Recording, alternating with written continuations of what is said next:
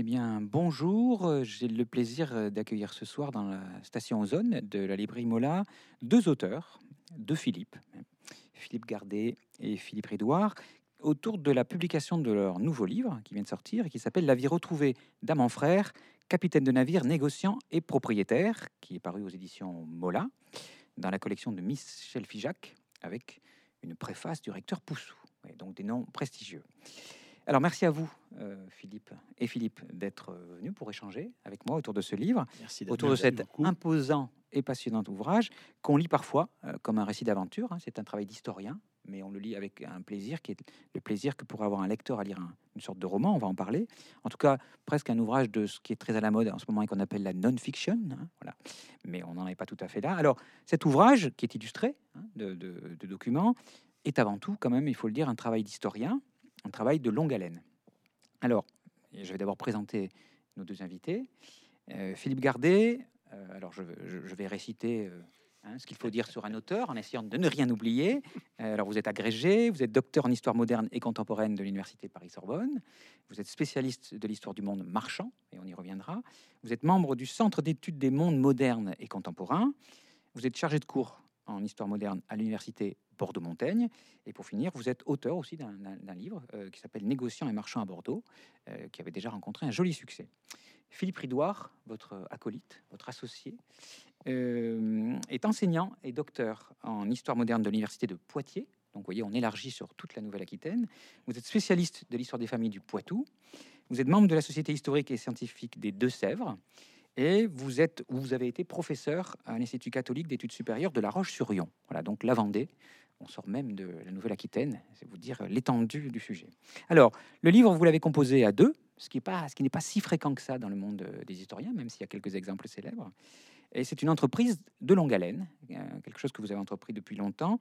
Et pour commencer, je voudrais poser une question assez simple, euh, celle qui vient tout de suite à l'idée quand on tombe sur le nom d'un personnage dont on ne sait rien a priori, quelqu'un qui n'a même pas son nom de rue à Bordeaux, quoique.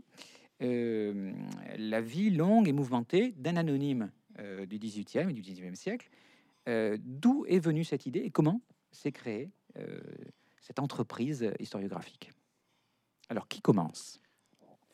Voilà, je vais commencer. Le découvreur. Voilà, le découvreur. Oui, j'avais fait un précédent ouvrage, un précédent livre qui parlait effectivement d'une famille, la famille Chéniaud. Et il manquait un personnage. Je n'avais pas trouvé d'archives sur ce personnage. Alors, je me suis intéressé à ce personnage et le 29 février, oui, c'est 2016, c'était une année bissextile, je me suis présenté au dernier domicile connu de cette famille.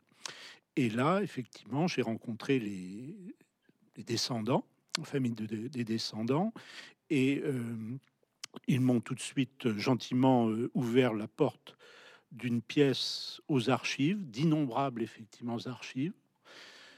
J'étais un petit peu effectivement stupéfait de voir tant effectivement d'archives très poussiéreuses, mais toutes effectivement intéressantes.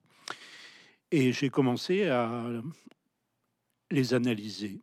Et lors de l'analyse, j'ai tout de suite vu qu'un personnage apparaissait souvent euh, à mon frère, avec de nombreuses allusions à des ports, Bordeaux, euh, La Rochelle, mais aussi beaucoup plus lointains, Saint-Domingue, la Guadeloupe, Hambourg, euh, l'île de France, actuelle l'île Maurice, etc. Donc ça m'a tout à fait intéressé et n'ayant pas de, de connaissances spécifiques sur ce qui était le négoce euh, maritime et colonial, j'avais lu le travail d'un historien que je ne connaissais pas encore, donc Philippe, et hum, j'ai contacté Philippe. Et Philippe, effectivement, m'a dit que pour lui, euh, c'était peu, il avait peu de renseignements. Il y a eu un, un quiproquo parce que, Peut-être reprendre. ce voilà, Philippe, euh, Euh, donc on ne se connaissait pas en effet. Et euh, Philippe, donc Ridoir, euh, me contacte, m'envoie des mails, il me demande des renseignements.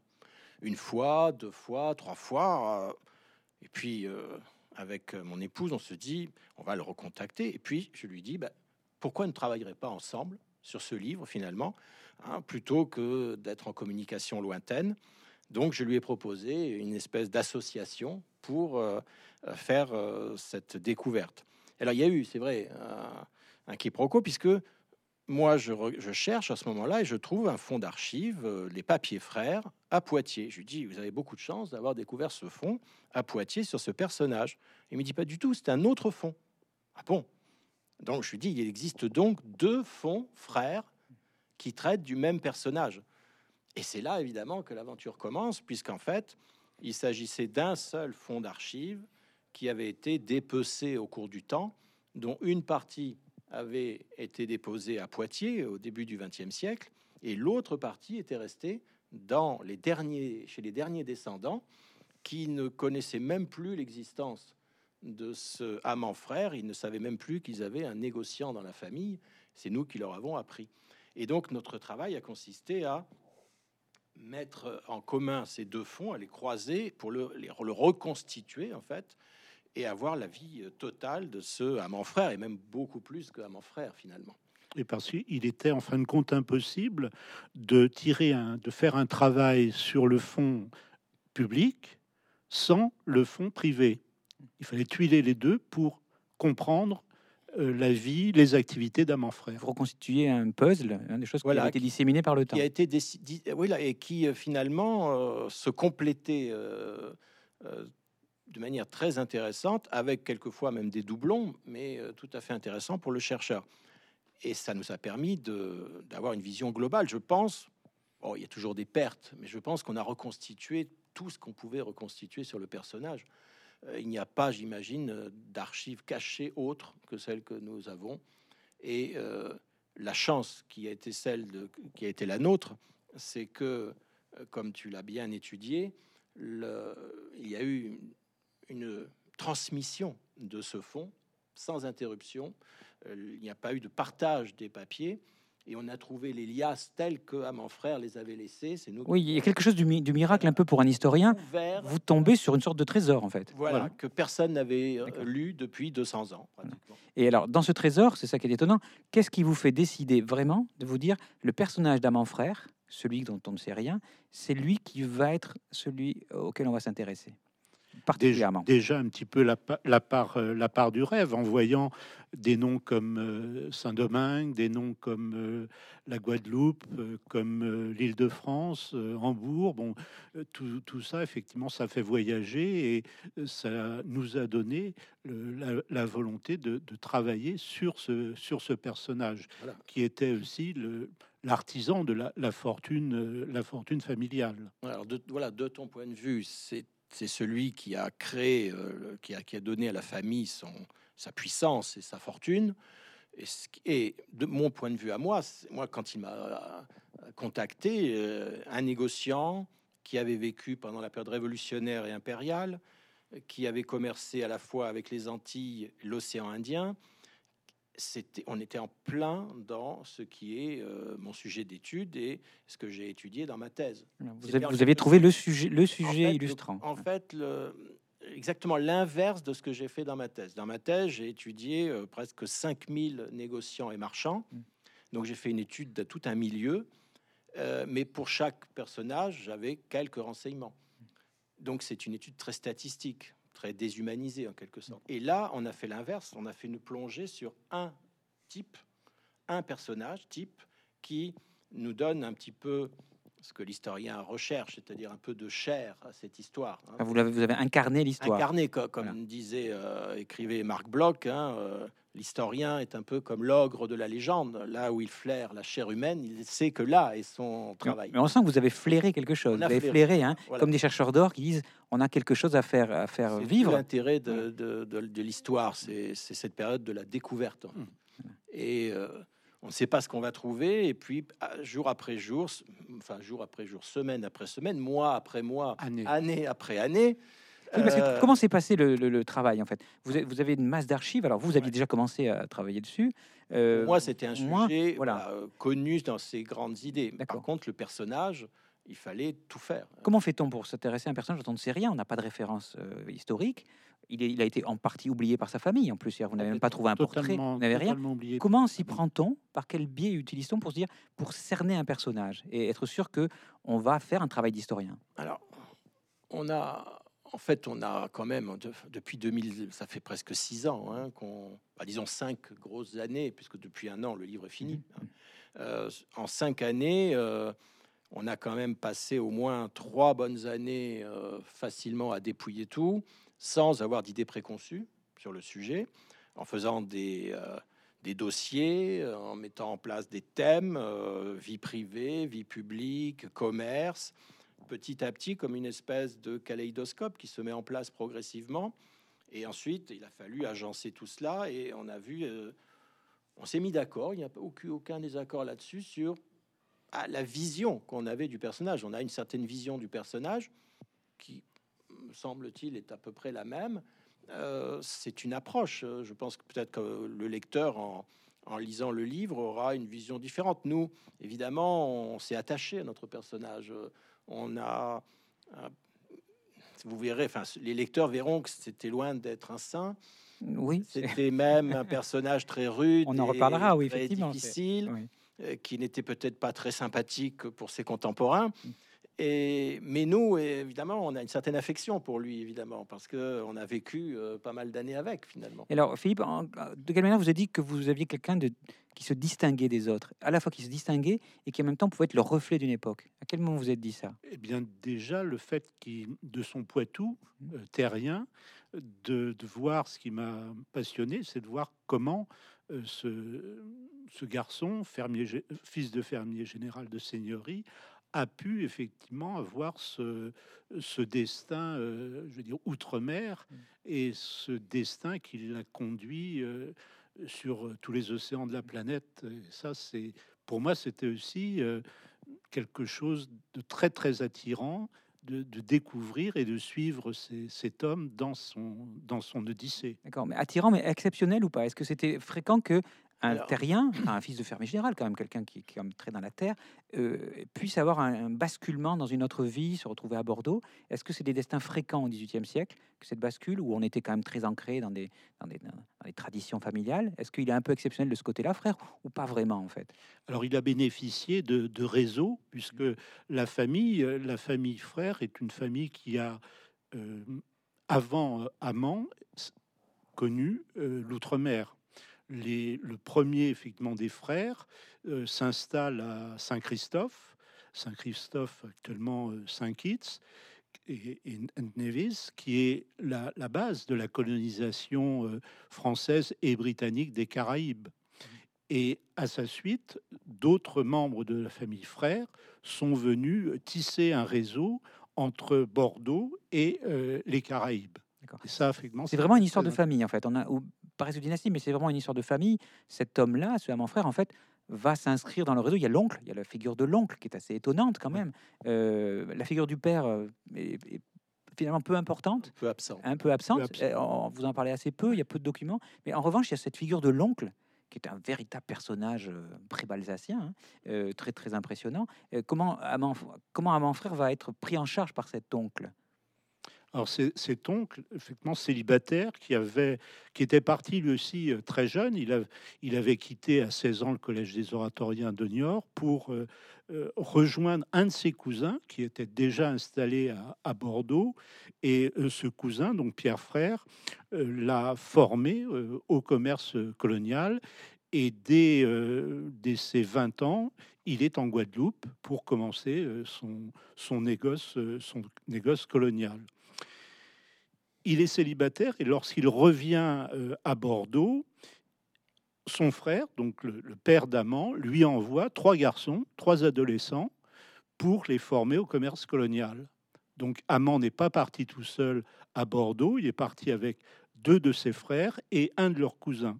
C'est-à-dire que l'oncle l'oncle Jean euh, s'est trouvé quinquagénaire avec quatre de quatre neveux quatre dont il neveux, fallait assurer Voilà. en quelque sorte la destinée. la destinée. Des, et des, des gens assez jeunes en plus. hein, voilà. Oui, ils avaient entre 15 et 17 ans. Alors, euh, une partie du livre qui est vraiment passionnante, c'est comment ces jeunes vont apprendre à être indépendants en ne réussissant pas toujours à l'être, avec ce, ce fil permanent de cet oncle qui les régente à distance. Euh, Est-ce que c'est pas aussi l'histoire, à mon frère, l'histoire d'un quelqu'un qui découvre une forme d'indépendance en s'éloignant de sa famille? Voilà, c'est ce que Philippe, tu vas continuer à, à évoquer sur, euh, surtout en, en 1792, son an 1 de la liberté en Voilà. partant Alors- en Mascareigne. L'indépendance, euh, c'est assez intéressant. On est au- dans ce 18e siècle, à une époque où encore l'individu seul euh, a peu de chances de réussir dans le commerce. Hein. C'est euh, un, moment où on n'existe que dans un réseau. Et donc, un homme comme mon frère est tout à fait typique des milieux négociants de cette époque. Il, euh, il ne peut réussir que s'il s'insère dans un réseau d'amis, comme on disait à l'époque, de connaissances, de parents. Donc l'association entre un oncle et un neveu est quelque chose de tout à fait typique dans le négoce de cette époque. C'est euh, l'association de deux frères, d'un père et de son fils, oncle, neveu, cousin. On est toujours dans la famille proche, c'est toujours une structure euh, familiale. Donc on ne sépare jamais les affaires en fait de la vie privée pratiquement. Donc tout seul, il n'aurait jamais réussi dans le négoce. Il faut qu'il s'insère dans un réseau déjà préexistant. L'intérêt de l'oncle Jean, c'est que cet oncle qui a déjà euh, réussi dans les affaires lui offre ce réseau. Il l'insère immédiatement. Il se retrouve, chose qui pourrait paraître étonnante de nos jours, à, à 26, 27 ans, non seulement capitaine de navire, mais déjà chargé de faire des affaires pour l'oncle, de la responsabilité des ventes, des achats. Déjà euh, quelque chose qui aujourd'hui attendrait beaucoup plus d'années. Et Il est le maître d'œuvre du commerce de son oncle à 7000 km. Ce qui fait qu'évidemment, il est obligé de prendre une certaine indépendance que lui reproche très très vite Son oncle, oui, avec des, il y a des échanges donc- de lettres assez. et donc les échanges, alors c'est ça, c'est l'intérêt de nos archives, c'est que nous avons des milliers de lettres et les échanges. Alors ce qu'il faut que les, les lecteurs comprennent, c'est qu'en fait, euh, nous avons peu d'écrits et de lettres d'âme en frère. Ce que nous avons, ce sont les courriers de tous ceux qui lui écrivaient. Et donc les courriers de l'oncle sont extrêmement nombreux. Mais l'intérêt de ces lettres de l'époque, c'est que chaque courrier commence toujours par une espèce de petit résumé du courrier qu'ils ont reçu de la personne. Donc, à chaque fois, l'oncle dit dans votre précédent courrier, vous me faisiez telle et telle chose, et moi, alors, il fait après les reproches épouvantables, hein, parce qu'il n'en fait qu'à sa tête, euh, notre amant. Euh, mais en même temps, il l'autorise à en faire à sa tête parce qu'à 7000 km, on ne peut pas réagir euh, euh, en suivant à la lettre bah, des ordres qui mettent deux mois, trois mois à vous parvenir. Donc, avec la réponse, six mois après, les opportunités ont disparu. Donc, on est obligatoirement dans un temps qui, aujourd'hui nous semble inimaginable, un temps long. Ces, hommes- ces hommes-là, les affaires durent des années. On- pour boucler une opération commerciale, il faut parfois deux ans. Donc, il ne faut pas être pressé, mais on écrit tout le temps. Alors, on est dans un monde de l'écrit. On est vraiment dans un monde de l'écrit. hein. Tout Tout, passe passe par par l'écrit. hein. Euh, alors, on n'a peut-être pas conservé dans les archives tout ce qui a été écrit, mais c'est déjà extraordinaire quand on voit la densité euh, d'écrits. Euh, à un certain moment, on a des archives sur les achats de papier, par exemple. Donc, on voit l'importance. On achète du papier, on noircit du papier, et tout passe par les lettres. Alors, en plus, lettres privées, lettres euh, commerciales. Et euh, ce sont des hommes qui écrivaient plusieurs lettres par jour pendant 40 ans Et- en puis- dehors des papiers commerciaux, en dehors des factures, en dehors des comptes, euh, euh, des lettres de change, etc. Donc là, je parle juste des, des lettres qui font quelquefois 6, 7, 8, 10 pages. Oui, Qui pour, sont d'une densité, pour l'information aussi globale. une sur le- densité Pour un énorme. historien, c'est ce qui est une- c'est du Voilà. béni, hein. donc euh, là, on va dire que pratiquement, par rapport à d'autres périodes historiques, nous, c'est plutôt le trop plein d'archives qui, qui Oui. nous menaçait plutôt que le manque. hein. On était absolument débordé par euh, la, la masse des, des papiers à, à lire et à assimiler progressivement. Il a fallu faire avec beaucoup de méthodes. Alors la particularité d'Amand, enfin il a quand même des particularités. Qui, Oui. vous avez, parce que vous avez croisé beaucoup de monde, etc. C'est, euh, il se distingue par une forme de euh, d'envie, de nécessité d'aller plus loin que les autres, de s'enrichir plus vite. Est-ce que vous avez senti chez lui une sorte d'opiniâtreté dans l'envie de réussir? Qu'est-ce qui, selon vous, le distingue vraiment? Je ne sais pas s'il a plus envie que son oncle, qui était très acharné dans les affaires. Euh, le, ce qui est particulier, et là peut-être on pourrait élargir un petit peu le, livre, c'est que il faut bien voir la période qui nous occupe. hein. Nous sommes entre des années 1780 aux années 1820. On est dans une période très troublée. euh, une période qui est euh, une charnière dans le grand commerce. L'oncle, lui, il a fait sa carrière dans les années 1730, 1760, à l'apogée L'âge d'or. hein, de la- vous voyez ce qu'on appelle l'âge d'or, qui Mhm. peut être un peu excessif, mais en tout cas, dans une période qui est la grande période du commerce bordelais. Euh, le neveu va arriver au moment où ce système euh, commence à être remis en cause. Il n'est pas simplement remis en cause par la Révolution française, mais par toutes sortes d'évolutions du grand commerce. Et d'ailleurs, les négociants de cette époque n'ont qu'un mot à la bouche. Avant la Révolution française, ils parlent des révolutions du commerce. Nous vivons le temps des révolutions du commerce. Le mot de révolution est, à la, mis à toutes les sauces dès cette époque-là. Et donc, il y a une transition euh, entre le grand commerce euh, des Antilles euh, négrier du XVIIIe siècle et puis le commerce qui va se développer au XIXe siècle dans le monde de la révolution industrielle. L'oncle, il est à la charnière, le neveu est à la charnière et il va être obligé de, dé- de développer une sorte de, j'allais dire, de d'imagination, de, de, de, trésor, d'habileté pour s'insérer dans les opportunités qui existent dans une période de crise terrible, terrible. Oui, ce qu'on mesure mal, c'est que la Révolution Ah, française n'arrive pas, n'arrive pas dans un monde calme euh, et figé. tout, Elle arrive dans tout. une Il- époque. Alors, on- vous parlez beaucoup de guerre, notamment, ce qui est très étonnant. C'est ben, passe c'est quand même un livre maritime, en grande partie sur une aventure maritime, d'un homme qui va faire sa fortune euh, avec des. On est fâché avec les Anglais, on n'est pas fâché. Ouais, tout le monde C'est- la près, guerre, hein. c'est la paix. Enfin, tout d'un coup, un corsaire vous attaque, vous avez, vous avez fini votre vie. Voilà. Il- il Lui-même va être capturé à plus- plusieurs Alors voilà, il reprises. y, a, euh, il y a voilà. deux périodes. Il y a la première période des années 1780-92 qui se passe en temps de paix. Là, on est dans la continuité euh, du grand euh, commerce de- des Antilles de- du XVIIIe siècle, avec euh, des rotations de navires qui tournent assez bien tous les, tous les ans, tous les deux ans. Et tout bascule à partir de 1792-93. Et là, on entre dans la guerre maritime. Guerre maritime qui ne va pas cesser pratiquement pendant euh, 23 ans. Voilà, jusqu'à la fin de l'Empire. Donc il y a une année euh, en 1802-3 de pause, de trêve. Oui, cette pause lui permet de revenir en France. Oui, Voilà. ça. hein. Entre les deux, Il était mais sinon, euh, toute sa carrière pratiquement, enfin une bonne partie de sa carrière de capitaine et négociant à mon frère, là, euh, ça s'est déroulé dans une période de guerre maritime, ce que l'historien appelle euh, les French Wars, hein, du point de vue euh, les anglo-saxons, qui est une période à la fois terrible pour la France, à la fois euh, qui a décimé les effectifs du négoce, je les ai étudiés dans ma thèse, euh, effectifs qui pourtant se reconstituaient en permanence par l'apport nouveau.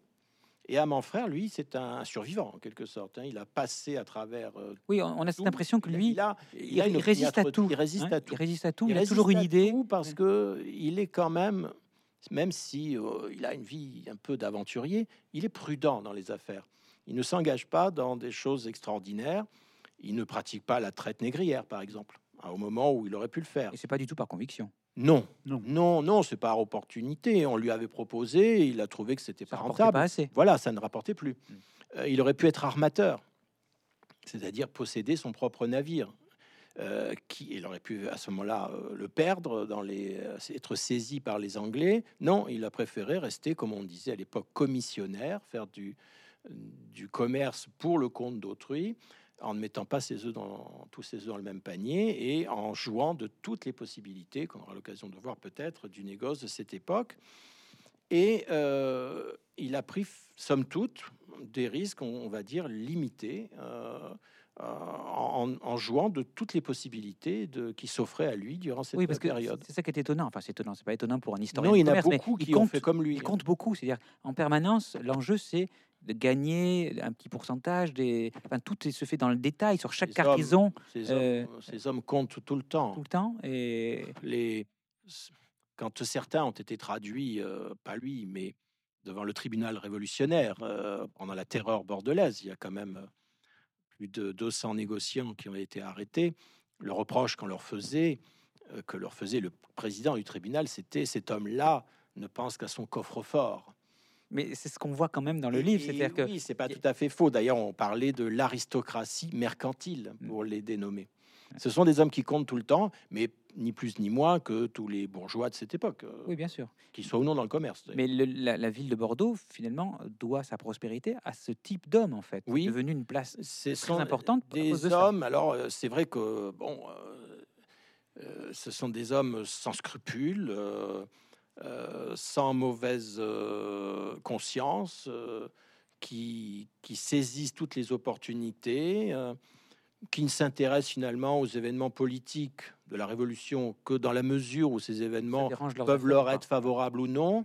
ce qui fait que c'est très difficile de se faire une idée de leurs opinions politiques réelles, si tant est qu'ils en avaient véritablement, dis-moi de manière changeante. Mm. Euh, ils ont toujours cet intérêt qui est l'intérêt de la réussite des affaires, de la perpétuation de leur commerce, et ça les occupe totalement. Est-ce que vous, en, en- en le découvrant, en découvrant ces papiers, justement, vous avez pu vous faire une idée de ce que pensait à mon frère Ou est-ce que c'était quelqu'un dont on ne peut euh, avoir une idée qu'en le voyant comme quelqu'un qui compte tout le temps Est-ce que, euh, vous voyez, parce qu'on dit politiquement, on n'arrive pas trop à imaginer Alors. C'est vrai, politiquement, bon, il est absent des grands événements de, de France, hein, puisque il quitte la France euh, dès 1792, qui il reviendra en France que 1801-1802, au moment où, où il va bénéficier d'amnistie. Donc, effectivement, il n'a pas, euh, il, il n'a pas vécu les événements euh, dramatiques euh, politiques euh, français Sinon, ce dé- de voilà. l'intérieur. En revanche, il a, il a, il a subi les révolutions euh, dans les îles. Voilà. Et là, lui, il fait partie de ceux qui ont pris de plein fouet cette histoire qu'on connaît assez mal. Voilà, hein, puisque ces, voilà. deux frères, effectivement, vont périr dans, les, dans la révolte de, de Saint-Domingue.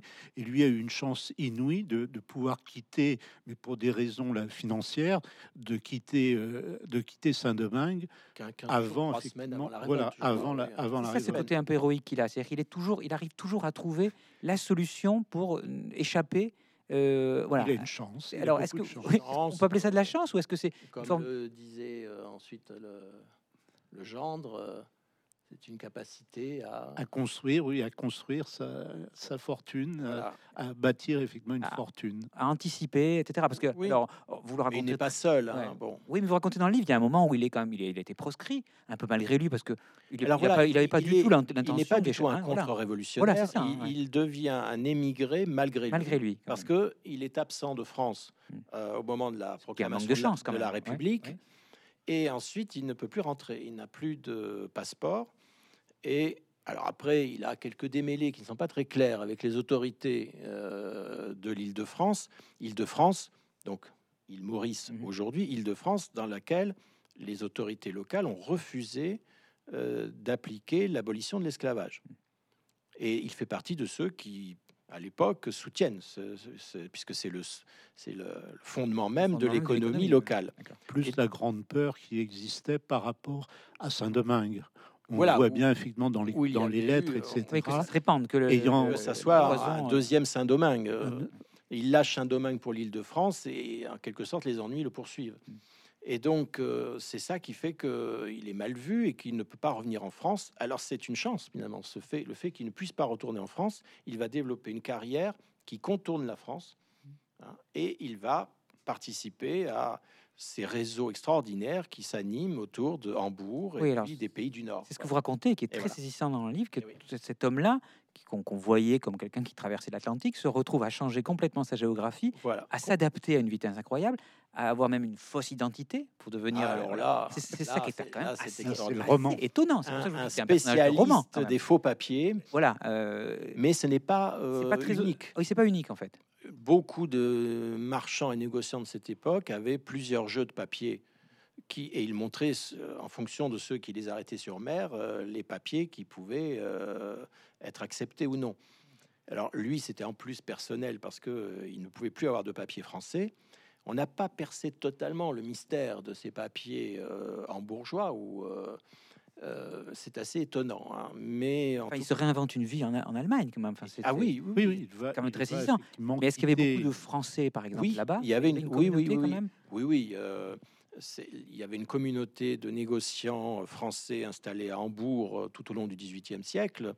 Il faut pour cela lire les, les ouvrages de, de Pierrick Pourchasse, qui a étudié le, le commerce du Nord. Une communauté française avant la Révolution, qui va se renforcer pendant cette Révolution. Et euh, mon frère n'est pas tout seul, il est entouré de Français. Vous avez pu voir dans le livre, on voit qu'il est en contact avec des négociants en bourgeois, mais qui sont avec des noms à consonance. Oui, c'est ça qui est étonnant. Voilà. Ce sont souvent des huguenots qui se sont installés là au XVIIIe siècle. Donc en fait, il y a toute une, euh, une diaspora en quelque sorte euh, française qui euh, anime ce commerce. Il ne part pas à l'aventure là dans ce domaine-là. Mm. Donc et Hambourg, ce n'est pas le hasard. C'est la place de Hambourg qui va se substituer à Bordeaux, on va dire, pendant la Révolution, qui devient la grande place de l'Europe du Nord, grâce au, à ce qu'on appelait à l'époque le, le commerce des neutres, c'est-à-dire ceux qui ne participaient pas aux guerres, qui pouvaient passer entre. Et donc voilà, grâce, je ne sais pas si vous voulez qu'on aborde ça. Oui, ça serait, je pense, ça serait intéressant. Voilà, donc euh, quand la guerre éclate avec l'Angleterre, tous les navires français sont rapidement saisis. La marine euh, britannique domine les mers. Donc comment commercer euh, Comment continuer le commerce sans navires français On utilise traditionnellement ce qu'on appelle les navires neutres.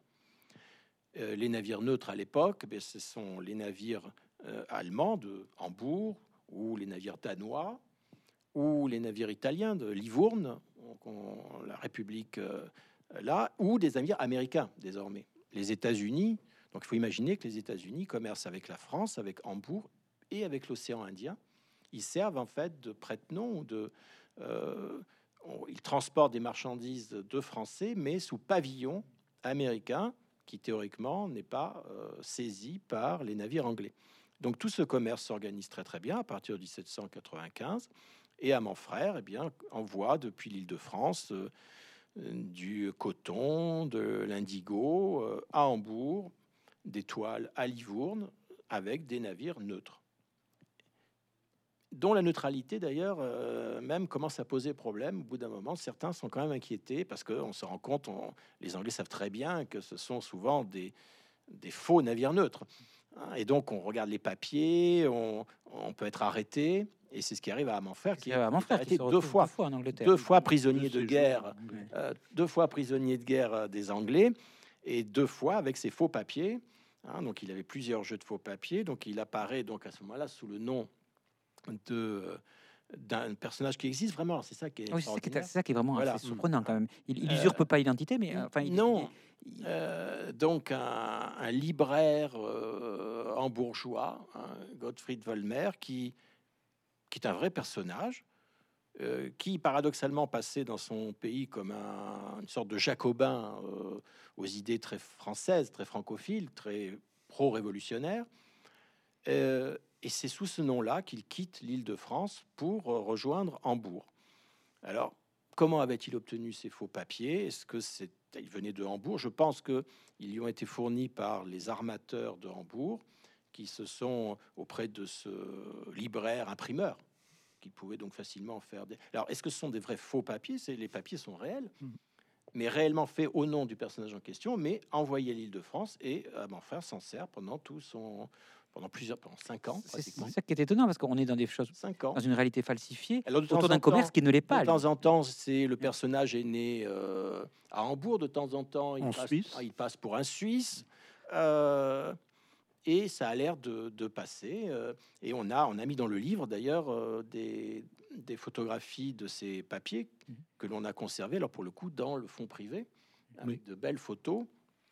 Euh, papier donc en allemand, papier aussi refait en, en anglais, des papiers aussi en, en portugais, en, portugais, en, portugais, en anglais. Voilà, et, ils sont tous faux. Donc ils sont tous. Euh, mais ça, on peut pas imaginer que ce soit quelque chose aussi fréquent que ça. Alors c'est pour ça, quand on n'est pas historien, on se dit mais c'est incroyable le nombre d'astuces dont il faut faire preuve pour bah, pouvoir euh, commercer.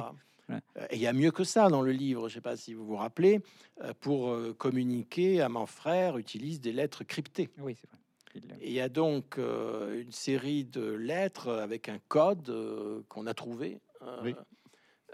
et il dit faites attention parce que tous les, toutes les lettres sont ouvertes. Alors dans vos lettres, ne parlez pas de ceci, ne parlez pas de cela.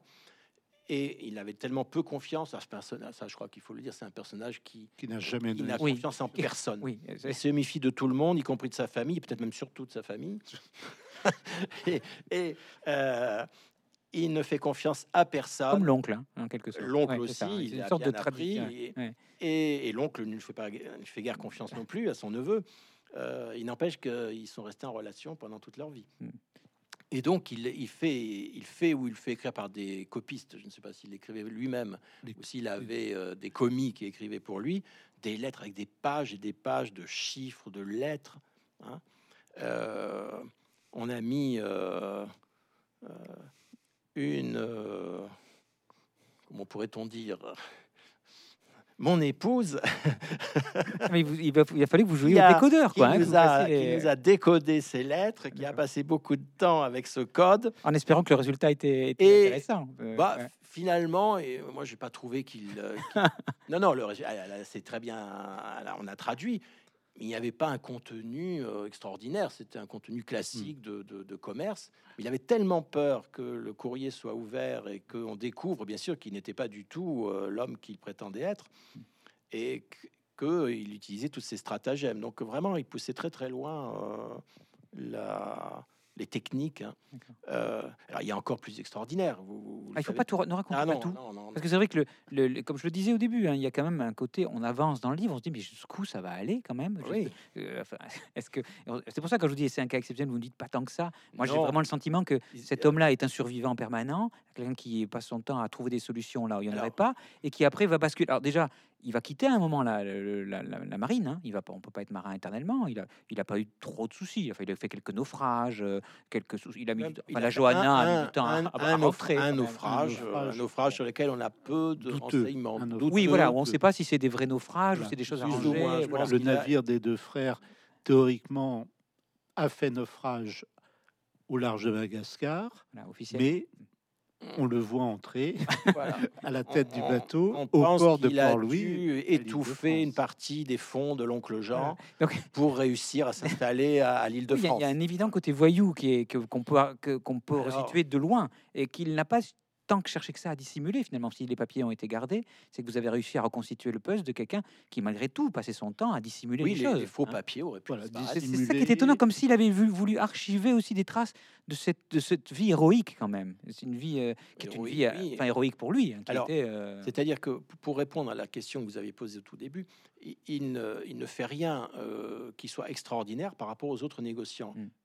Peut-être ce qui est intéressant, c'est qu'il cumule à peu près tout. Oui. C'est-à-dire que certains font une partie de ce qu'il a fait, les faux papiers, tout, on en faisait, euh, le commerce avec les neutres aussi, euh, pa- pas mal d'autres choses, mais lui, il, il résume tout.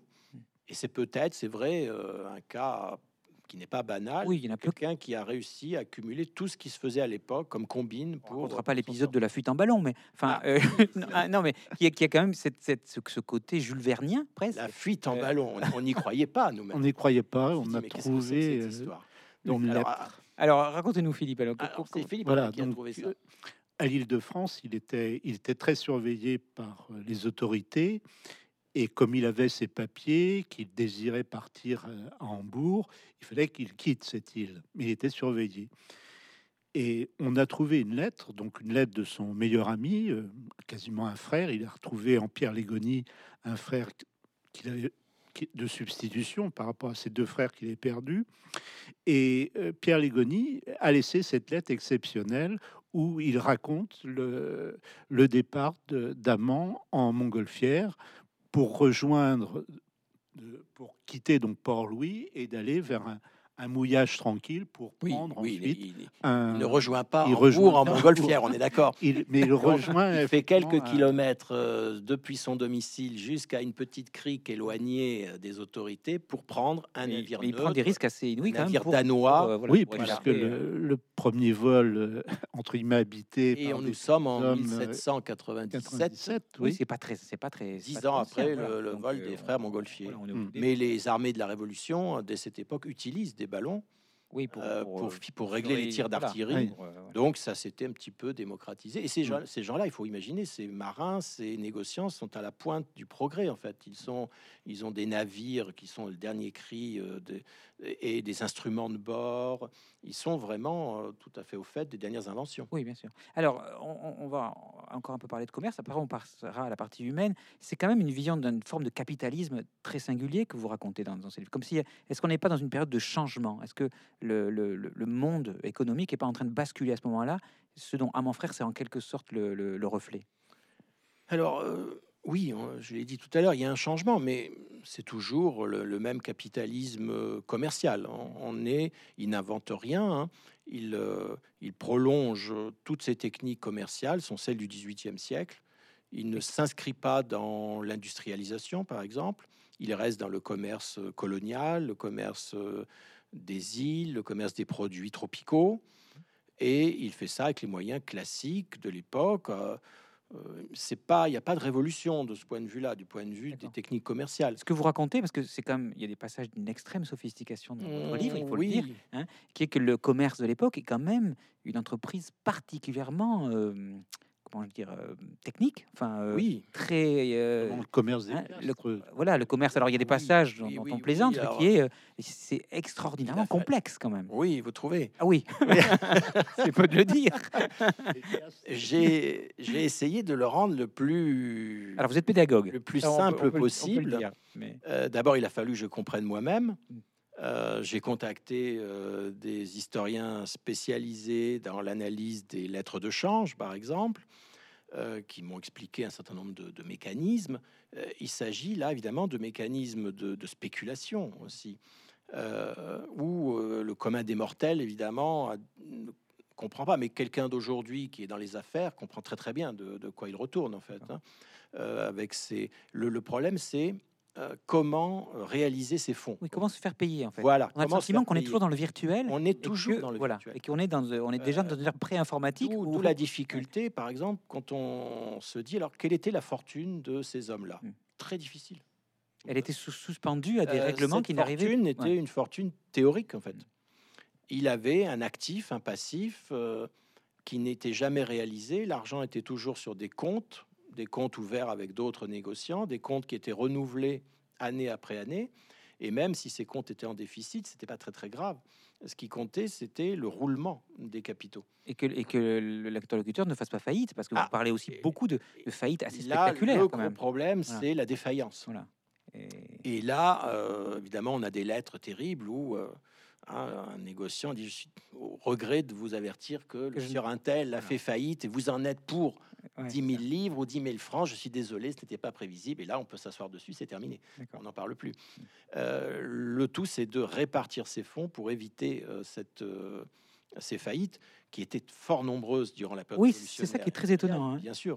Il y a une violence, enfin il y a une violence capitaliste dans le livre qui est quand même Ah, il y a une violence. assez incroyable. Des maisons euh, très installées qui s'effondrent euh, euh, en, en quelques semaines ou en quelques mois. Mais parce que à cause des conditions de, de la guerre maritime, à cause de la terreur en France, à cause des conditions politiques, et même quand la- les choses vont mieux, on peut faire faillite parce que d'un seul coup, le retour à la paix crée une abondance sur le marché et donc les prix s'effondrent et de nouveau il y a des faillites même quand ça va mieux politiquement. Euh, C'est la, la paix n'est pas toujours signe de, de- de meilleures affaires. Euh, en plus, on utilise aussi à l'époque ce qu'on appelle la guerre de course, c'est-à-dire les corsaires. Et donc là, on met des cargaisons sur des navires corsaires très très risqués qui peuvent se faire prendre. Et on, on- on- on expédie des marchandises qui sont des marchandises saisies euh, sur les navires anglais. Oui. Dans l'océan Indien, ce sont des prises de guerre. Donc c'est du, on, fait de la razzia. De Oui, on a la limite de la piraterie. et de la piraterie légale, c'est Voilà. de la course. hein. Toutes les nations de l'époque euh, pratiquent ce, la- Oui, mais quand on nous parle aujourd'hui de, notre, de la violence de notre capitalisme, c'est pas une idée neuve en Europe. hein. C'est-à-dire que, c'est-à-dire que le- ce, qui, ce qui ressort de là, c'est que c'est un monde vraiment sans pitié pour, euh, Oui, pour les, et pour un les monde dans lequel, commerçants. euh, dans lequel la confiance ne règne pas toujours. Oui, on est, on est bien d'accord. Voilà, et où il faut se méfier même de ses amis. Et alors, est-ce que, le- le- parce qu'on on l'a pas dit, mais euh, mon frère meurt quand même, enfin, il est né en 1761, il meurt en 1846, c'est-à-dire qu'il a une durée de vie, ah, Ah, alors pas si exceptionnelle dans sa famille, puis ils ont tendance à être. Non, ils sont tous, ils Hein meurent tous très vieux. je C'est sais pas si ça vient, c'est du Poitou, je ne sais quoi. extraordinaire. mais ouais. qui il, il- il meurt tard, mais qui lui a, a pu traverser les époques. Et alors, c'est aussi le, bon, je l'avais déjà dit, l'histoire d'un un tempérament quand même, un tempérament de quelqu'un qui est fait pour survivre. Alors, revenons précisément à ce tempérament, parce que cet homme, et c'est ça qui est vraiment étonnant dans votre livre, c'est à la fois une vision du commerce assez saisissante euh, dans ses attendus, dans, sa, dans, son côté très précis, dans son côté violent, mais c'est aussi l'histoire d'un homme et de, sa vie familiale. Comment la vie familiale de cet homme euh, va s'imbriquer dans sa vie euh, commerciale, commerçant, et comment, somme toute, on se demande si cet homme n'a pas tout sacrifié à son envie à son envie de réussir à tout prix, et il n'a pas conçu sa famille comme quelque chose qui n'était pas fondamental. Comment vous l'avez euh, analysé, ce regard de cet homme par rapport à la famille qui nous donne l'impression qu'il l'a littéralement euh, dévastée? Disons qu'il y, a- il y a deux périodes dans sa vie sentimentale. Il y a la vie qu'il découvre à l'île de France. Mhm. Pour lui, effectivement, c'est son an 1 de la liberté et sa découverte à la fois de la de l'amitié qu'il éprouve avec ses anciens camarades comme Légony, comme Griffon, comme Bernisson, mais aussi la découverte de, de l'amour et de la paternité, puisqu'il va euh, avoir euh, son premier enfant avec une esclave indienne. Là, on peut, je pense qu'il vivait effectivement heureux, mais l'histoire le bouscule et la nécessité de quitter donc l'île de France. Il voulait, dans ses lettres, il, à Légony, il parle souvent de son, de son retour à l'île de France, mais les, les affaires vont le vont l'absorber de plus en plus et vont lui faire oublier ses, ses- Il laisse derrière lui une femme qui était une esclave qu'il a, affran- qui a été affranchie, Oui. franchi, oui. un enfant un à qui enfant. donne le même nom que le même prénom que lui d'ailleurs. Oui, qui Amand. Comme ce qui ne veut pas ne veut pas rien dire quand même. hein, C'est quand même très net. Il, il lui Oui. transmet, il lui transmet son prénom. Lorsqu'il est en Hambourg, lorsqu'il écrit à, à, à Pierre Légony, il lui dit, on, on voit bien qu'à Hambourg, il, il éprouve un, un spleen très, très profond, le, le, le soleil, le soleil en, en moins, et euh, l'absence de cet enfant. Mais après, euh, sa conduite vis-à-vis de cet enfant est tout à fait contradictoire. Et même avec sa, f- enfin, avec sa femme qui mourra sans, qu'il- sans, sans le revoir. Oui, il On, va- le, sent pas abîmé euh, dans une forme de, de- de tristesse infinie. Il, il- il a l'air de, de se projeter beaucoup sur cet enfant, il comme si l'enfant n'était pas à la hauteur de ses espérances finalement. Alors, ce qu'il faut dire, c'est qu'il le fait Il revenir. le fait revenir. hein, Voilà, parce que sinon, on va- on peut ne pas comprendre. Ouais. Il fait revenir l'enfant, mais pas la femme, Mm.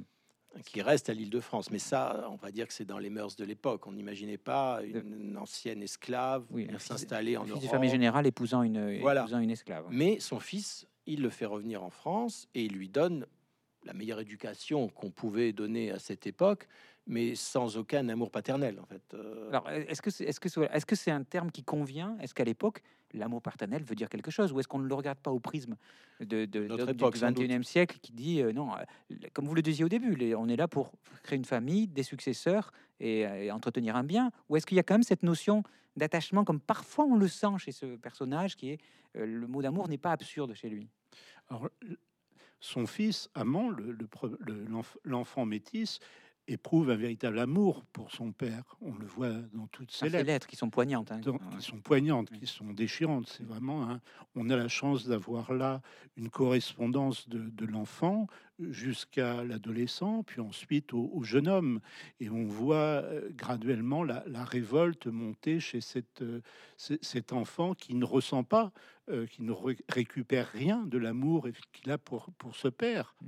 Euh, ce père qui va le laisser pendant pratiquement dix ans dans les murs du, du collège de Vendôme, euh, sans venir le voir. venir le voir. Enfin, il lui réclame juste de le voir. Enfin, il y a un côté. En plus, des lettres écrites. Enfin, c'est étonnant quand on voit le niveau d'aujourd'hui, mais des, lettres, des lettres absolument impressionnantes dans, dans leur qualité, où il ne demande qu'une chose, c'est être à la- euh, euh, faire honneur à son père. voilà. Et comme s'il avait, il avait peur aussi, vu son statut, son origine, de pas être à, à la hauteur de ce que son père pouvait en attendre. D'ailleurs. La suite va le prouver, puisque lui, sans aucun scrupule, le père va recommencer sa vie euh, de façon un peu officielle. Alors, ça, vous allez nous dire si c'est fréquent ou pas. Je crois que ce n'est pas le cas. Euh, le processus matrimonial dans lequel il va se lancer, est-ce que c'est quelque chose de fréquent de euh, cette Alors, espèce d'endogamie, cette le- façon le- de se. Ah, le processus matrimonial, euh, oui. L'endogamie, L'endogamie, frère Chéniaud était très Oui, important et dans les milieux du XVIIe siècle. ah oui, on se, il- on se, ma- on a- se marie en- entre soi ou entre milieux proches. Là, il Il a- épouse sa nièce. Quand même. Mais là, il Mais est- alors là, c'est différent. Là, Voilà. c'est je parle de, Mm. des milieux. Milieu où c'est voilà. les familles sont très loin. Voilà, Oh, on se, entre cousins, ça arrivait aussi, il y a des exemples. Là, là, c'est exceptionnel et ça va être dramatique. oui, Mais, mais alors, comment vous l'expliquez? Alors, parce que vous le dites sans le dire.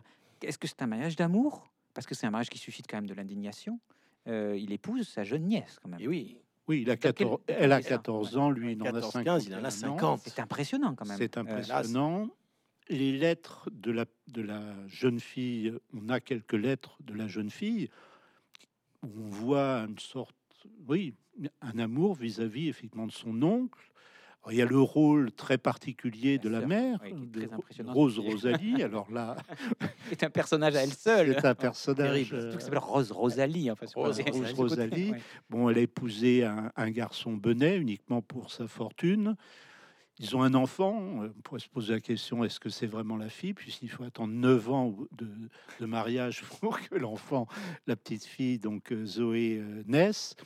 Et cette, euh, cette sœur qui euh, éprouve un, un véritable amour pour son frère. Oui, ça, ça, Euh, Il y a une relation, a une très, très, in- très, particulière, oui, très particulière. Comme si, en lui donnant sa fille, elle se l'attachait d'une façon ou d'une autre. Ils Voilà. vivent tous ensemble. Voilà. Euh, c'est alors, une ce qui est sorte peut-être de plus- plus ménage fréquent, à trois. ménage à euh, trois. Oui, c'est un Euh, ménage à trois et elle, euh, elle quitte, elle, elle quitte Saint-Mexan, elle achète un hôtel particulier à, à Bordeaux pour vivre auprès effectivement de- d'Amand et de euh, et ensuite Amand va résider chez eux. Donc là, il y a, il y a quelque chose, on pourrait le dire, de fort malsain entre Oui, de- euh, assez la, trouble quand même. la hein. petite fille et, euh, et, et Amand. Mais d'assumer quand déjà même, parce entre que la sœur et le frère. Voilà. Et, oui. euh, lui-même doit euh, trouver des astuces pour pouvoir l'épouser, enfin pour pouvoir continuer. Il Alors, lui faut une dispense de Voilà, l'empereur, quand euh, dispense impériale en donc, il y a- il y a- 1812. il y a l'épisode qui est assez, assez, assez avec étonnant, mais voilà. sortes de procédures. Oui, puisque le, le code civil l'interdit. Donc une fois encore, il va, il va, il va truander. il va Enfin, trouver. voilà, c'est il va oui, truander. c'est Oui, oui, voilà. assez étonnant. Ah il même euh, dans les affaires familiales, il faut Surtout. Il faut que, Qu'aussi les choses ne soient jamais claires et soient un peu troubles. Voilà. Tout est, Voilà. tout est, caché, dissimulé. Alors, on trompé. va pas trop en parler parce que c'est aussi un, un des cœurs du livre, hein, de même que le, le- le livre est très très dense quand même. Mais, mais que quelque chose va arriver qui est dû sans doute à ce genre de mariage consanguin, qui est que la folie rentre dans cette famille. C'est-à-dire Eh cette oui. famille, tout d'un coup, va être gagnée par des êtres qui, les uns après les autres, euh, sont attaqués, attaqués par la folie. Alors, comment vous avez appréhendé, appréhendé ça? Comment vous l'avez su surtout? Quelles sources on a pour savoir qu'on a eu affaire à des gens véritablement malades Alors, les sources pour Zoé, donc l'épouse d'Amand qui sombre dans la folie des 22-23 ans, euh, c'est lié aux toutes les correspondances que l'on a avec le docteur Esquirol, puisque euh, Amand est très riche. Il demande à un de ses neveux médecins, les meilleurs médecins qui puissent effectivement traiter euh, la, la, la folie de son, de son épouse. Et on a là euh, des- une correspondance entre Amand et Esquirol, qui est considéré comme le, le père de la psychiatrie moderne. Elle est envoyée ensuite à, à Charenton. Elle va être euh, traitée, mais son cas est, son cas, est, impré- est impressionnant quand même. hein, Impressionnant. Dans, dans- Impressionnant, dans oui. l'excès, enfin, dans- Voilà. Là, on nous raconte tout en détail, enfin, cette façon qu'elle. Mais ce qui est plus étonnant, c'est qu'à mon frère a l'air d'être un peu dans le déni, puisque euh, il accuse même un, un médecin de la de l'avoir euh, de l'avoir détourné de ses devoirs, enfin, d'en être l'amant. Enfin, il y a aussi même. Oui, Il y a même je une pense, sorte de roman de, de, de je pense, je sais vaudeville. pas si Philippe partage cette idée, mais qu'il aimait Zoé. Oui, qu'il a, qu'il a retardé au plus tard, comme vous le disiez, il a re- retardé au plus tard son internement. Ouais. Oui, ça, oui. Mais il a, fait Il ça, a ouais. toujours refusé, vous parliez de quelqu'un qui aime l'argent et les affaires, il a toujours refusé de faire interdire sa femme. Hmm. Lorsqu'elle meurt, euh, il y a un problème de succession puisque euh, Zoé n'est pas interdite euh, en justice, et ce qui pose le problème de la transmission de, Eh de l'héritage. voilà, qui est quand même un des enjeux majeurs de la vie de d'Amand Oui. et de sa famille, quand même. À Et- transmettre. euh, Il refusera aussi cette interdiction pour son propre fils. Voilà, alors il a, il a aussi d'autres enfants, donc, Il a eu deux autres enfants avec, euh, avec Zoé, qui ont un donc- destin absolument exécrable. absolument terrible. Voilà, il est- Euh, comme si cet homme avait la capacité, malgré lui, à engendrer une forme de malheur quand même. Est-ce que autour de alors, lui, oui. autour de lui Alors moi, je- euh, tout au long du livre, on se dit mais comment fait-il pour ne pas s'en rendre compte? Est-ce que il a l'air souvent de trouver des excuses qui ne sont pas comme s'il ne se mettait jamais en cause, mais en même temps, on n'a pas ses lettres. hein. il, il donc, est euh, intraitable. On le voit dans le cas, par exemple, d'Elina, sa fille qui est tombée amoureuse d'un de ses cousins. Elle veut épouser ce, ce cousin. Vous avez lu les lettres. Elle fait effectivement d'abord un chantage affectif au père, puis elle, elle sombre dans une dépression. On pense que le père va finalement accepter le mariage. Les notaires le pensent, puisqu'ils envoient de Bordeaux ou de Saint-Mexan les félicitations, les félicitations au père sur le mariage de, sa fille avec son cousin. À Paris, euh, l'intendante prépare le, trousseau de la jeune fille. Et Au dernier moment. Mais la- au dernier moment, On en épouse un autre. Et on enfin le retournement. Et là, et en Voilà. plus, Et le là, retournement. je pense que vous, il y a, y a un- je pense que vous jouez aussi un peu avec le lecteur, qui est même si vous êtes historien, il y a un moment où on, on ne s'y attend pas. Quand même. On se dit, on est dans une, on va enfin quel- avoir quelque chose d'un peu agréable, Et tout d'un coup, un raptus Voilà, la, assez la- violent, euh, et il se retrouve à la marier à quelqu'un qui, a- qui arrange ses voilà, intérêts. la seule embellie qu'on a pu espérer avec le mariage d'Elina et de son, de son jeune cousin, eh bien, ça fait flop, puisque Eh il, est- elle- il lui fait épouser quelqu'un qu'il a choisi. A choisi. Choisi pour, bien sûr, son, qui se son à immense hein. fortune. Ce qui se à l'époque, mais qui a une forme de duplicité quand même, qui est que euh, c'est ça qui était Oui, étonnant. parce quand même. La duplicité du commerçant se retrouve dans la duplicité du père de famille. Ce que, ce que j'évoque, je crois, c'est le l'extrait de naissance. Pour se marier, il faut Oui. absolument un extrait de naissance. Et on se rend compte Il que a menti encore. il a menti, Oui. et il n'a jamais demandé cet extrait de naissance, et il ne le demande que pour le mariage qu'il a choisi. Voilà. Il a trompé, c'est ce que disait El- Elina dans une de ses lettres, ne me trompe pas, mais le père a trompé effectivement euh, tout le monde. Alors, qu'il traite sa famille euh, comme le négoce. Sa sœur lui écrit, tu sais, cette lettre célèbre où elle lui dit euh, euh, Je te prierai de ne pas me, me parler comme d'un négociant à un négociant, mais d'un- d'un- d'une sœur à un frère. Alors qu'ils sont Alors qu'il lui donne un rendez-vous, il dit Mais non, on n'est Ouais. pas rentrer dans ces, on n'est pas dans les affaires. Là, voilà. Lui, il, fait, il traite les affaires familiales comme des affaires, Oui, euh, une forme de rigidité quand même oui, euh, à, à tout craint qui, mais est- qui lui a été inculqué par son oncle. Qui a aussi cette rigidité, et par le milieu aussi, euh, par Oui, mais l'oncle a plus est plus dans les convenances, euh, puisque Oui, la, parce la que famille va Malgré tout- tout, il est un peu dans la transgression. euh, Oui, ce la- Alain. Voilà, Euh, c'est un personnage très voilà. typique Ouais. de, des notables de son époque, mais quand même quelqu'un qui va vivre en dehors des règles morales Oui. de l'époque. Il les transgresse. Le mariage avec sa nièce est désavoué par la désavoué famille du par Poitou. toute la monde, famille. ouais. Euh, aucun membre de la famille proche né au mariage. Ce sont ses amis, c'est c'est, euh, les négociants de la place qui viennent. Et euh, il passe outre. Il, il se met donc euh, le- toute la bonne société à dos. Oui, il y a malgré Il tout. va jusqu'au bout Voilà. de, de son Il rêve est- Il d'indépendance. part que bouter sur une reconnaissance sociale qui fait que Non, voilà, il n'est pas à la recherche des il autres. veut des être honneurs le maître de sa propre vie. Voilà. On, le- on le voit à la fin de sa vie avec ses, ses dernières amours avec sa servante. Oui, les Oui. amours ancillaires. Enfin, c'est, Voilà. il nous fait tout, quoi. Ah, Voilà, la il totale. fait tout. Bon. il va pas faire ça Euh, aussi. si, avec la bonne, oui. Avec la bonne, il y, a pas oui. la, il, y a la, il y a la famille de la bonne. Enfin, c'est, juste saisissant. Quand même. Oui, ça c'est c'était extraordinaire puisque bon, il va jusqu'à désavouer son, son propre fils, euh, son fils qui demande le renvoi de cette domestique maîtresse et le père euh, bien sûr euh, n'accepte pas. Oui, c'est une forme de toute puissance quand même. hein. Il, a- il est, Il est maître, Il est, Il est, maître. il est dans la toute puissance pour les- paternelle. Ah oui, paternelle, hein, vraiment, oui, tout comme à fait. Le- Comme le- pour un navire, il est maître. Il est le capitaine. Voilà. Il est le capitaine. Alors, bon, il y a encore plein de choses à raconter sur ce livre, hein, qui, est d'une, qui est vraiment d'une richesse assez incroyable. Je pense que vous avez dû voler de surprise en surprise et de vous dire que, je- que c'était étonnant de tomber sur un personnage comme ça. hein, de, voilà. Euh, alors, si, qu'est-ce qui vous a, vous, le plus surpris en travaillant euh, sur ce personnage? Qu'est-ce que, Quelle a été la chose qui vous a vraiment, euh, en tant qu'historien, euh, qui vous a étonné? Ou est-ce que vous êtes prêt à tout finalement quand on est historien et que rien, rien, rien, Ouais, rien ne surprend? je- je crois malheureusement qu'on On est dur- on t'es est un dur peu prêt à tout Ah oui. parce que des personnages durs euh, comme lui, on, on en croise souvent dans les affaires. Ah ouais. Euh, on n'est plus habitué à cela aujourd'hui, euh, enfin moi officiellement, mais euh, c'était la règle un petit peu dans certains milieux et dans le milieu du, du grand commerce, dans le milieu des affaires en général. On a des personnages qui sont redoutables. Et lui ne fait pas euh, d'un exemple parmi d'autres. Il, il- d'ailleurs, il se, il se heurte des fois à des pires que lui, Oui. qui réussissent quand même à le duper. Mm. Il en est, il en rentre dans des colères terribles quand il voit qu'il s'est fait avoir lui-même. Mm.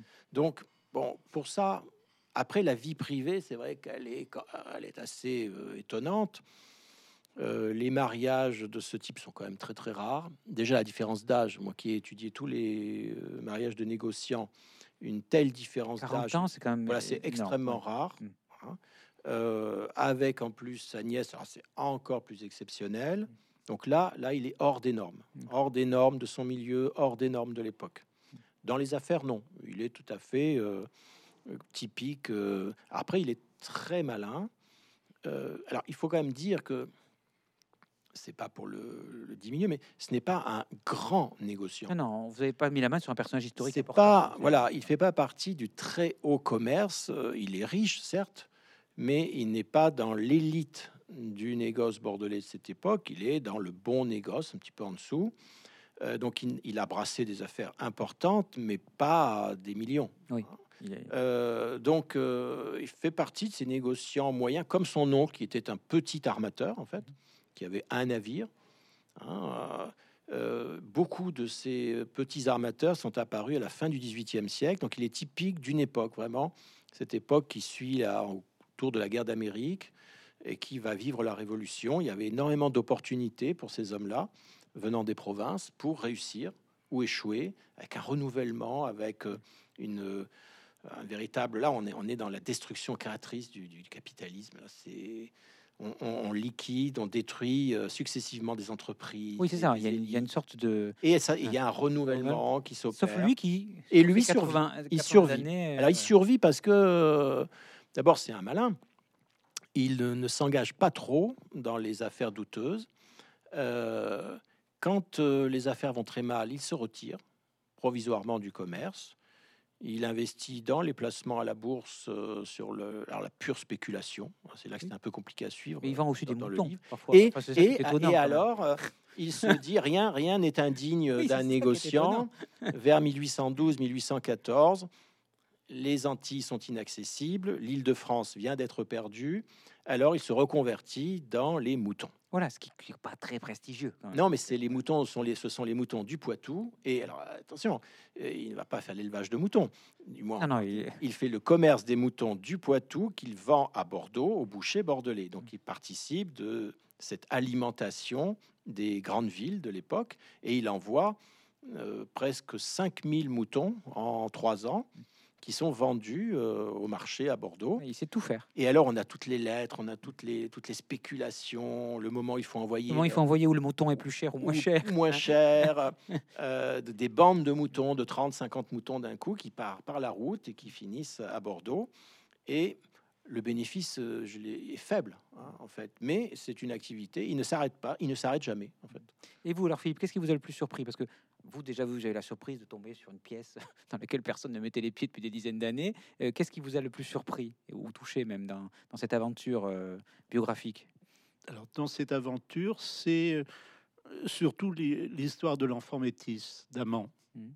C'est cette, cette histoire assez extraordinaire d'un d'un enfant éperdu d'amour pour un père et que ce père ne, lui rend absolument pas euh, cet amour. L'en- Jusque son sur son lit de mort. Jusque son Ouais, puisqu'il il refusera effectivement Jusqu'au bout. il refusera de, de le, de le voir pendant plus de, de 20 ans. Le fils lui écrira, il, il conservera les lettres, mais il ne lui répondra jamais. Oui, oui, ça c'est très Donc, saisissant. hein. Et la dureté du père, puisque dans, les lettres de l'enfant, les lettres de l'enfant au collège de Vendôme, il, il- met toujours une lettre pour sa mère. Et Scamand envoyait ces mè- cette lettre à, à sa mère. on, On peut, on se prend à en douter quand même. voilà, on Oui. peut Et il lui presque avait donné un douter. ordre terrible. Voilà, et il lui avait psychologiquement, l'enfant, vous vous souvenez, dans le livre on l'a dit, euh, l'enfant doit dire que sa mère est morte. Oui, il n'a même pas le droit de Alors dire qu'elle est vivante à ce moment-là. ouais. Et pour d'autres mesures demandées par le fils, Amand demande des renseignements se présentant comme l'oncle. Donc, euh, Donc là, il y a... Et pourtant, cet enfant a été très bon avec ses demi-frères et demi-sœurs, hein, puisque on a des lettres où, lorsqu'ils sont à Paris, il les emmène euh, voir des, des spectacles, des, achète des glaces, etc. il est devenu médecin, on ne dit pas, mais il est quand même, Et- il a quand même devient, consacré sa vie euh, euh, de façon assez euh, notable en plus, hein, Oui, à, au bien-être des autres, qui est Oui, euh, tout à il fait. n'est pas du tout devenu un frère. Il n'est Euh, pas du tout devenu négociant. Voilà, il n'est pas devenu comme les autres, Il, alors que la euh, famille a continué quand même. Il est à- devenu médecin. Il est même retourné un temps il est- euh, dans l'océan Indien. oui, il a dans les îles. voulu dans effectivement. les îles pour voir l'endroit où était sa mère, qui était décédée déjà à Mm. ce moment-là. Puis il est revenu en France, mais sans plus jamais avoir de relation euh, avec, avec son, Oui, avec son voilà. Oui, père. c'est- Alors, c'est il y a des- il y a des moments où on, on il croit est- savoir pourquoi le père lui en veut aussi. Hein, Oui. Il a, il, il a une Il y a le, façon- mystère. Voilà, il y a le mystère, euh, La relation entre. Oui, il y a des, ouh, là, beaucoup de choses. Après, nous, on a tendance, en, personne du 21e siècle, à essayer de tirer des fils que Oui. ils refusent de voir. Mais Ça, alors, ne en racontons pas trop, parce que malgré tout, c'est un livre, d'his- c'est un livre d'histoire, mais euh, on a l'impression qu'on on multiplie les destins. Alors, et on, on va conclure avec ça. Est-ce que euh, travailler sur Amant Frère vous a apporté, au- au-delà du travail d'historien, une sorte de joie de découvrir quelque chose? Et est-ce que vous avez des regrets malgré tout? Est-ce qu'il y a quelque chose qui vous manque dans cette histoire? Euh, qui nous manque? Il manque toujours Alors, des on- Les choses. joies et les manques. Les joies. ouais. Alors les joies, c'est quand même, euh, je pense que c'est assez exceptionnel d'arriver à reconstituer une vie telle que nous l'avons reconstituée, euh, avec une richesse de détails de, qui n'existe en général que sur les grands personnages, personnages connus. Là, c'est quelqu'un, euh, je ne vais pas dire de banal, mais euh, sur lequel on n'a jamais pratiquement euh, autant de sources. Donc pour nous, c'est fantastique. On aimerait moi, j'aimerais avoir bien sûr plusieurs fonds d'archives comme celui-là pour pouvoir faire des comparaisons, Mm. pour pouvoir mettre en perspective cet exemple et voir s'il est si exceptionnel que cela ou si on pouvait, Non, on, peut- on peut voir des choses. pas dans une. Il s'inscrit dans un milieu, un contexte. On, on le subodore parce qu'il côtoie pas mal de monde avec des gens qui lui ressemblent un peu, qui ont quand même un peu le même type de vie. Euh, donc ça, c'est une joie extraordinaire. Euh, en plus, nous avons eu la, la chance de- d'accéder au fonds privé, donc on, on a pu emmener les archives chez nous. On a travaillé dessus, pas comme euh, aux archives euh, officielles où on a droit à tant de documents par jour. Là, on Vous avez eu un confort. Vous avez eu un un confort de travail. de travail extraordinaire. Oui. Une famille qui finalement vous a. La euh, La nous a fait une famille, confiance euh, totale. On a transporté les archives autant qu'on Une famille voulait. à, à qui vous avez fait découvrir un personnage qui avait été quand même, Qui est de façon assez incroyable, nié quand même. Nié et portrait, qui pourtant est à l'origine de la, de la Voilà. fortune. Ça qui est- Voilà. Il y aura aussi beaucoup à en dire. Comment ça se fait qu'on ait Mm. pu nier un personnage qui a Bon. vécu plus de 80 ans, qui a fait la fortune de la famille et dont on ne trouve pas un bout de portrait. Euh, Alors oui, ce qui Et nous manque, c'est le grand regret, c'est savoir à quoi il ressemble. c'est le, le portrait peint Il y en euh, avait un. Il- de Il y en avait un. Il il est Frère à Hambourg. une- qu'il envoie. Alors, on a, j'ai j'ai demandé donc à Mme Gombeau, donc l'héritière, de contacter toute sa famille. Toute la famille a, été- a été contactée, mais le portrait n'a jamais été pas euh, est découvert. Est-ce que Ça, c'est un de vos regrets aussi. voilà. il a été détruit par oui, euh, en même temps, ça nous laisse la liberté de l'imaginer, euh, voilà, comme nous le souhaitons. Ah oui, comme- on a juste ces, sur, ces, sur ces passeports, on a, La description. on a la description physique, on a la taille, mais on n'est pas sûr parce qu'on a deux versions. Bon. Oui, parce que- Euh, là aussi, c'est toujours compliqué. euh, mais euh, voilà, ça nous laisse un peu dans le doute. euh, Et vous, Philippe, peut-être déçu. ouais, et hein. votre regret, vous, alors, si vous avez un regret, parce que vous avez travaillé beaucoup, il y avait une masse énorme de documents, est-ce que vous avez le sentiment d'être allé au bout? Ou est-ce que vous vous dites, ah, euh, on, est- on ne va jamais au bout, puisqu'il nous manque, par exemple, les, les lettres, comme le disait tout à l'heure Oui. euh, Philippe. On a peu de lettres euh, d'Amant Un Frère lui-même. oui. oui, qui sont peut-être il- quelque part en train d'attendre que vous, ne, Ben, vous les découvriez s'il en avait des doubles, alors théoriquement, les, les négociants euh, faisaient, tenaient un registre de, de lettres. Nous en avons un volume Mhm. qui court sur trois mois, en 1798 à Hambourg, beau registre de copies de lettres. On a là presque, c'est pour donner là, là, euh, presque 80 pages de Ah oui. lettres euh, Trois mois seulement. ouais, en trois mois. Euh, et théoriquement, on- si on avait un fonds total, on pourrait avoir toute la correspondance sur plusieurs années. Enfin, J'imagine si vous avez dû avoir tout ça, Oui, je pense que le livre serait sorti dans 10 ans. Ben, Mais- oui, oui, c'est sans, sans ça, doute. Euh, on a et là, on a, on a pas mal de renseignements. Après, c'est la déception, bien sûr. Ces lettres, elles, ben, elles sont chez les correspondants, peut-être, elles sont perdues depuis. Nous, on a les réponses. Donc, on a un portrait en creux, en fait, de notre héros. De votre héros. euh, par euh, les visions complexes euh, de son entourage, finalement. Et alors, moi, je- alors on, on va conclure. Je suis content que vous terminiez par le mot héros, parce que finalement, il y a quelque Oui, chose on peut, d'héroïque on dans peut oser le, le Il terme. y a quelque chose d'héroïque aussi, on peut le dire, dans votre travail, qui a été un travail qu'on soupçonne assez impressionnant, de dépouillement, d'enquête, etc. Même s'il est animé par la passion, la somme de documents que vous montrez est, est- est assez incroyable. hein. donc c'est un travail assez, assez impressionnant. Voilà.